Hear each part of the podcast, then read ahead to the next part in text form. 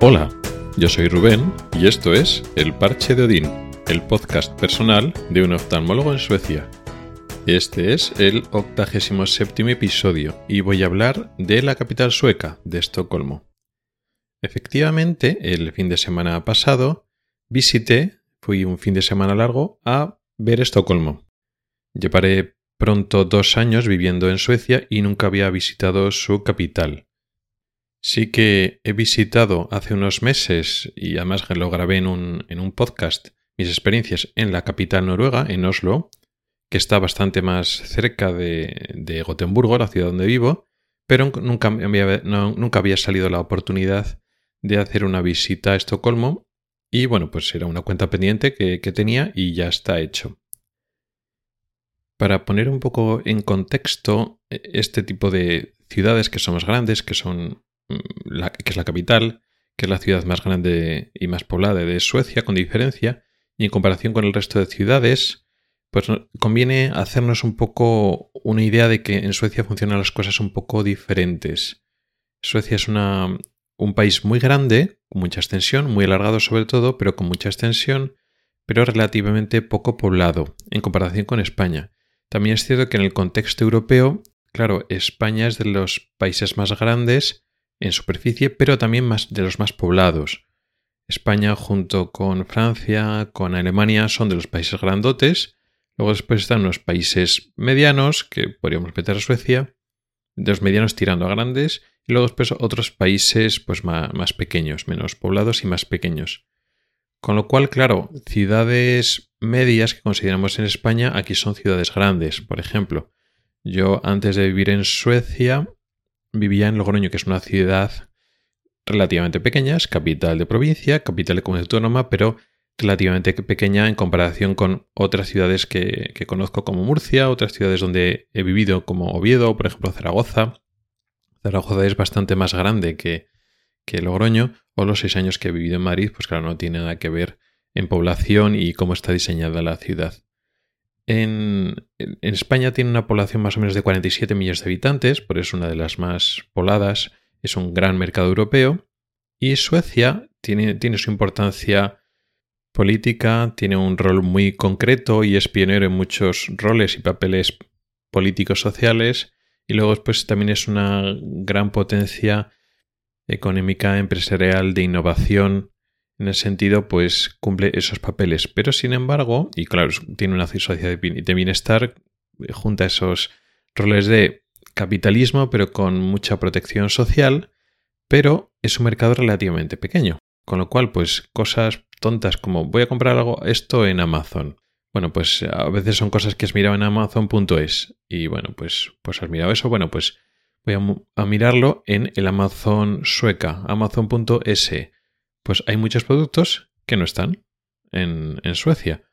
Y pues sí, pues a veces que desde España te lo llevan hasta Suecia, pero ya no lo compras en el, en Amazon sueco o tienes que ir al Amazon alemán, por ejemplo. Y no entiendes, pues, si es una sociedad, pues eso, tú como lo que se respira, lo que se vive es que es una eh, sociedad de bienestar, de si quieres consumista, igual o más que en España. Y sin embargo, tiene limitaciones por un tema de mercado. ¿Por qué? En España son 47 millones de habitantes y en Suecia son 10 millones de habitantes en un país que está muy extendido, muy grande. Entonces, en ese contexto, el concepto de cómo se reparten las, en las diferentes poblaciones la, los ciudadanos, la, densidad y la cantidad de gente que vive en las ciudades, se eh, contempla de una forma diferente. Primero que aquí en, el idioma sueco no existe diferencia entre ciudad y pueblo. En español, en el idioma español, están las ciudades, pueblo, tampoco hay una separación tan clara, pero en la cabeza nuestro, en nuestra cabeza entendemos lo que es una ciudad, puede ser luego después una gran ciudad, una capital, pero luego está lo que es la ciudad, lo que es el pueblo, e incluso podemos pensar lo que es una aldea. Aquí no, no existe esa diferencia tan clara. Aquí pueden haber pequeñas aldeas y luego ya directamente pasamos a un término que engloba el concepto de pueblo y ciudad. No hay diferencia. Luego utilizar ese término como pequeño, mediano y grande, ¿vale? Pero no existe esa diferencia. Y lo entiendes cuando vives aquí. Entonces, una ciudad como Logroño, que era una ciudad, bueno, si es capital, que tiene todo lo básico, es una ciudad muy tranquila, de las medianas tirando a más pequeñas, aquí es de las ciudades tirando a grandes. Hay algunas ciudades aquí como... Ahora me acuerdo de una que también visitamos que se llama Örebro, que es más pequeña que Logroño y sin embargo es una ciudad, bueno, de relativa importancia.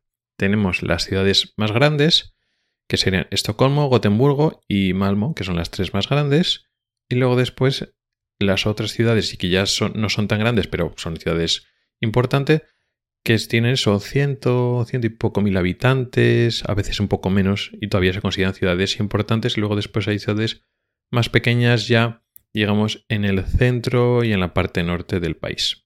Claro, en este contexto, donde vivo yo, Gotemburgo es una ciudad que, lo que es la ciudad son 600.000 habitantes y el área metropolitana un millón. Que bueno, vale, es una ciudad grandecita, pero claro, aquí es la segunda más importante y la segunda más grande después de Estocolmo. Claro, pues tampoco lo vives así. Claro, yo he vivido seis años en Madrid, conozco porque he tenido que ir bastante a Barcelona, aparte luego después en ciudades pues más no tan grandes pero pobladas como pues seis años en Zaragoza, también en Bilbao y tal. Entonces, claro, para mí Gotemburgo, bueno, bien, pero es bastante asumible y abarcable y aquí es la segunda más grande de toda Suecia.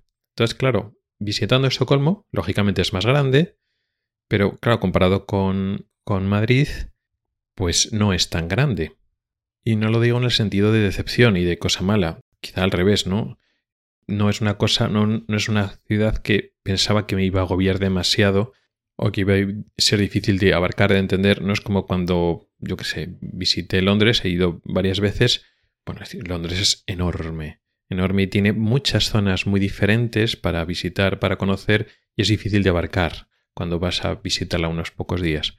Pues no pensaba que me iba a pasar eso con, con Estocolmo. De hecho, me temía que fuera a pasar lo contrario.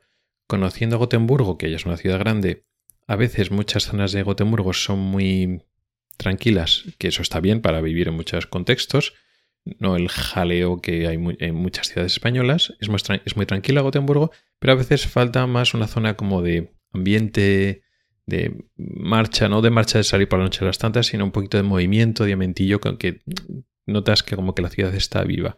Sí, por la zona centro, pero en Gotemburgo bastante paradilla en ese sentido. Y tenía miedo que Estocolmo le pasara algo parecido, no por la ciudad, sino porque, bueno, pues Suecia funciona así. Suecia, pues, no tiene el ambiente pues, que pueden tener eh, las ciudades del sur de Europa. Y por suerte mi sensación fue bastante, al contrario, bastante buena. Estocolmo es una ciudad que me ha gustado mucho, tiene muy, bien, muy buen ambiente. También es cierto que hemos ido en un contexto, en un fin de semana de verano, con mucha luz, igual de las mejores épocas del año. Pero el ambiente en la calle y pues por las zonas, las diferentes eh, zonas y calles así más importantes, muy bien, pero sin agobio. Acostumbrado a, a, eso, a Madrid, por ejemplo, que bien te acostumbras, pero no es tan agobiante. Es una ciudad que aunque es la capital, está muy bien pensada y organizada, mucho parque, mucha zona verde, mucho verde, por decirlo así, mucho mar, claro. También es otro contexto que me ha sorprendido bastante Estocolmo está en un archipiélago.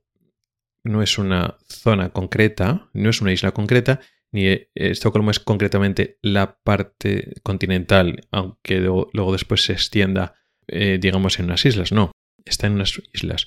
Pero el concepto de archipiélago no es el que tenía yo al principio, o el que podemos tener muchos españoles. Un archipiélago como las Canarias, las Baleares, sí es un concepto de archipiélago. Son islas que están cercanas y forman un grupo, eh, un grupo geográfico, pero la distancia entre las islas, pues importante. Hay una isla y luego hay otra isla, muchas veces ni se ven y otras veces sí la ves a la lejanía. No, estos archipiélagos significa que están, son islas súper, súper próximas y son unas cuantas islas cercanas.